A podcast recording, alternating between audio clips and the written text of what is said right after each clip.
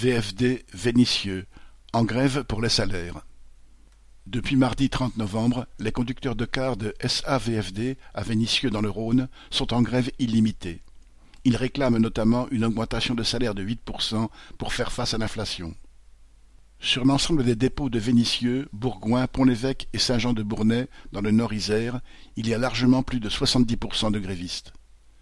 Depuis 2018, VFD, qui dépendait auparavant du conseil départemental de l'Isère, a été racheté par la compagnie française de transport routier, CFTR, une filiale de la multinationale de transport Cube.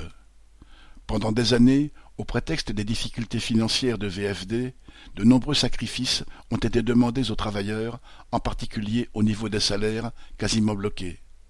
Alors, quand ceux-ci ont appris qu'en juillet 2020, au plus fort de la pandémie, 2,5 millions d'euros avaient été distribués aux actionnaires, soit presque deux fois plus que l'année précédente, la colère a éclaté. Aux revendications salariales s'ajoute le problème de l'aggravation des conditions de travail. Désormais, les conducteurs doivent travailler un samedi sur deux au lieu d'un sur trois auparavant, sans possibilité de récupération et avec en plus la suppression des primes versées jusque-là pour le travail du week-end. Ils ne disposent plus d'un planning de travail à l'avance, mais apprennent du jour au lendemain leurs horaires de travail. Enfin, le matériel mis à disposition, en particulier pour le nettoyage des cars, est inexistant ou obsolète. Ainsi, au dépôt de Vénissieux, la pompe de lavage est en panne depuis plus de trois mois et la direction refuse de la remplacer.